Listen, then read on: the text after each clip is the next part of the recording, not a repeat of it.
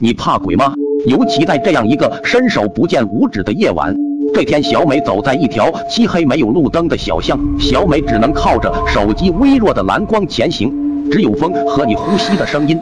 寂静的夜晚，安静的让人后怕，总有一种让人情不自禁的想回头看两眼的欲望，甚至都能直接听见自己的呼吸声和心脏扑通扑通跳动的声音。小美感觉到背后一阵凉意，从尾椎骨一直冒到头顶心，于是小美不由自主地加紧自己步伐往前走。一个人穿梭在僻静的小巷中，心里就会多出一份恐惧，就会迸发出这样的想法。小美心里就在想象。前面的路口会不会出现一个长发白衣、七窍流血的女鬼呢？越想越害怕，但这是回家的唯一之路，小美不得不往前走。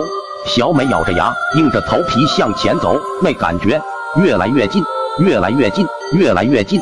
到了交叉路口，刚准备迈出了第一步，这时候突然从右边窜出来一条白影，以迅雷不及掩耳之势扑向了小美。小美吓呆了，白影扑了过来。抢走了小美的手机，还准备来抢小美的背包，这是个强盗。小美感觉到他抢东西的手的热度，小美奋力拉扯住背包。不过这时小美的精神居然有些放松，是不是？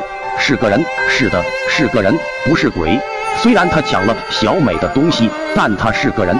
正拉扯着，正当小美快要松手的时候，前面突然出现了一点灯光，十五瓦的白炽灯散发着的幽暗的灯光。一个佝偻着背的老太太推着一辆小车，吱嘎吱嘎的向你们过来。她一边推一边喊：“馄饨咯，热腾腾的馄饨咯！”强盗听到声音，突然停了手，头也不回的逃跑了。小美保住了自己的背包，里面有今天刚发的工资，虽然不多，但在这座陌生的城市打拼，如果丢了这点工资，小美也许要吃一个月的咸菜。小美感激地看着老太太。